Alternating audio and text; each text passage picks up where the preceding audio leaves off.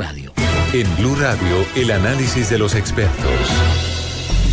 Seguimos en el radar hoy sábado y estamos con el gobernador del departamento de Nariño, Camilo Romero, para hablar de algunos asuntos de coyuntura y otros asuntos de fondo y de más largo aliento.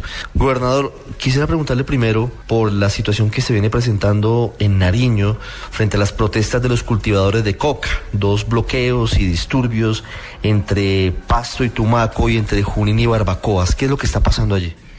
Bueno, lo que encontramos en el territorio son dos estrategias del gobierno nacional que nosotros pedimos se aclaren en los tiempos y en el espacio en el que se va a aplicar.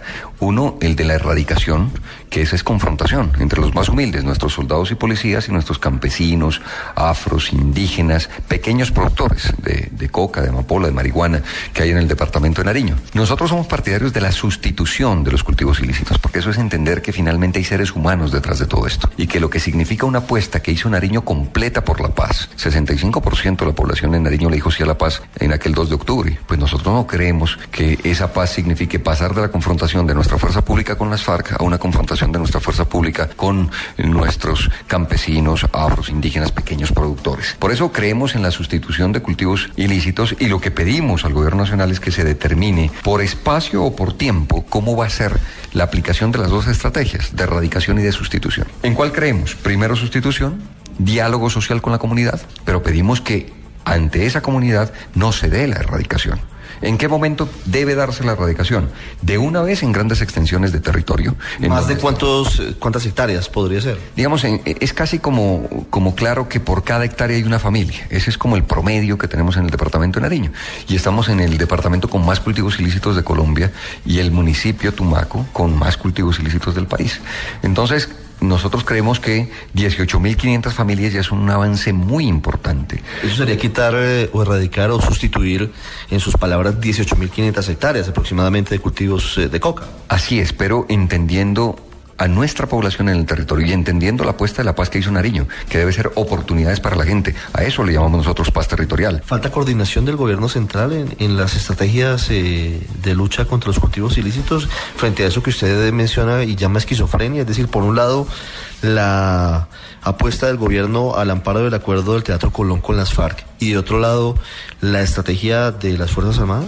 Yo lo que creo es que estamos ante un gran reto y una gran oportunidad. esa, es la, esa es la verdad. Estamos ante la primera vez, de, eh, la posibilidad de por primera vez construir una política pública frente al tema de cultivos ilícitos. Y esto nosotros insistimos en la apuesta de la sustitución de cultivos y sí le pedimos al gobierno nacional que nos aclare tiempo y espacio de cada una de las estrategias. Así es que este momento de oportunidad pues presenta unas dificultades. Tampoco estamos diciendo que vamos a la perfección en todo, pero sí pedimos es que haya una estrategia mancomunada, una estrategia conjunta desde el gobierno nacional. Cuando usted habla de FARC centralistas, también está viendo en el territorio que una cosa lo que dice el secretario y otra cosa lo que sienten las bases guerrilleras. Más que eso, más que meterme en ese debate interno, sí es eh, el, el, análisis de un proceso de paz que fue absolutamente eh, centralista, eso es, eso es claro. Fueron los grandes comandantes de las FARC, fue el alto gobierno nacional y el mensaje de paz territorial quedó como eso, queda como un mensaje y nosotros queremos es que se aplique ese concepto de paz territorial. Y eso no es otra cosa que oportunidades para nuestra gente en el territorio que ha sido golpeado por el conflicto armado. Así es que yo puedo definir como centralista el proceso, no, no el tema del debate interno al, pues, al, alrededor del, de las FARC. Cuando usted plantea la situación de, de la erradicación a grandes extensiones de, de coca, ¿de cuántas hectáreas estaremos hablando? Nosotros creemos tener un promedio de una familia por cada hectárea. Y, y, cuando digo esto, para, para, no generalizar, porque es que en Colombia somos muy dados a la estigmatización y a la generalización. Creo que el propósito en el que estamos de acuerdo todos, y cuando digo todos es gobierno departamental, gobierno nacional, incluidas las FARC, es que no haya más cultivos ilícitos en el territorio. Ese es el buen objetivo, ese es el propósito común en el que todos debemos coincidir. ¿Hoy cuántas hectáreas de cultivos de coca hay en Nariño, gobernador? La última medición fue de la ONU, que eh, fue publicada en 2016 y medía 2015. 30 mil hectáreas, casi 29 mil y algo de hectáreas en el departamento de Nariño. Y de esas casi 17 mil, más de 16 mil 900 en Tumaco. Entonces Tumaco es el municipio con más cultivos ilícitos y Nariño es el departamento con más cultivos ilícitos. ¿Cómo va la estrategia del nuevo gobierno, gobernador? Bueno, muy bien, es en lo que más vamos avanzando. Creemos que es nuestro aporte que podemos hacerle al país desde el sur.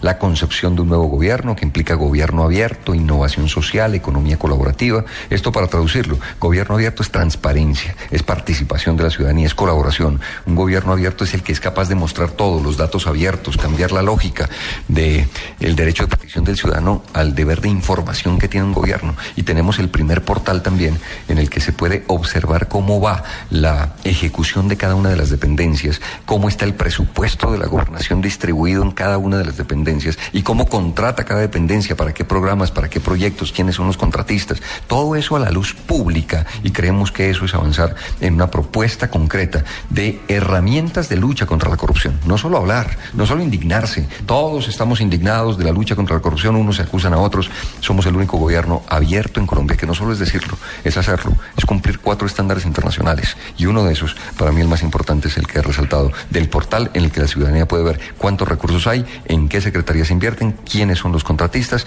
y para qué programas y proyectos. Gobernador Camilo Romero, muchas gracias por estar con nosotros hoy sábado en el radar. Muchísimas gracias a ustedes y felicitaciones por este espacio del radar. Así lo detectó el radar en Blue Radio.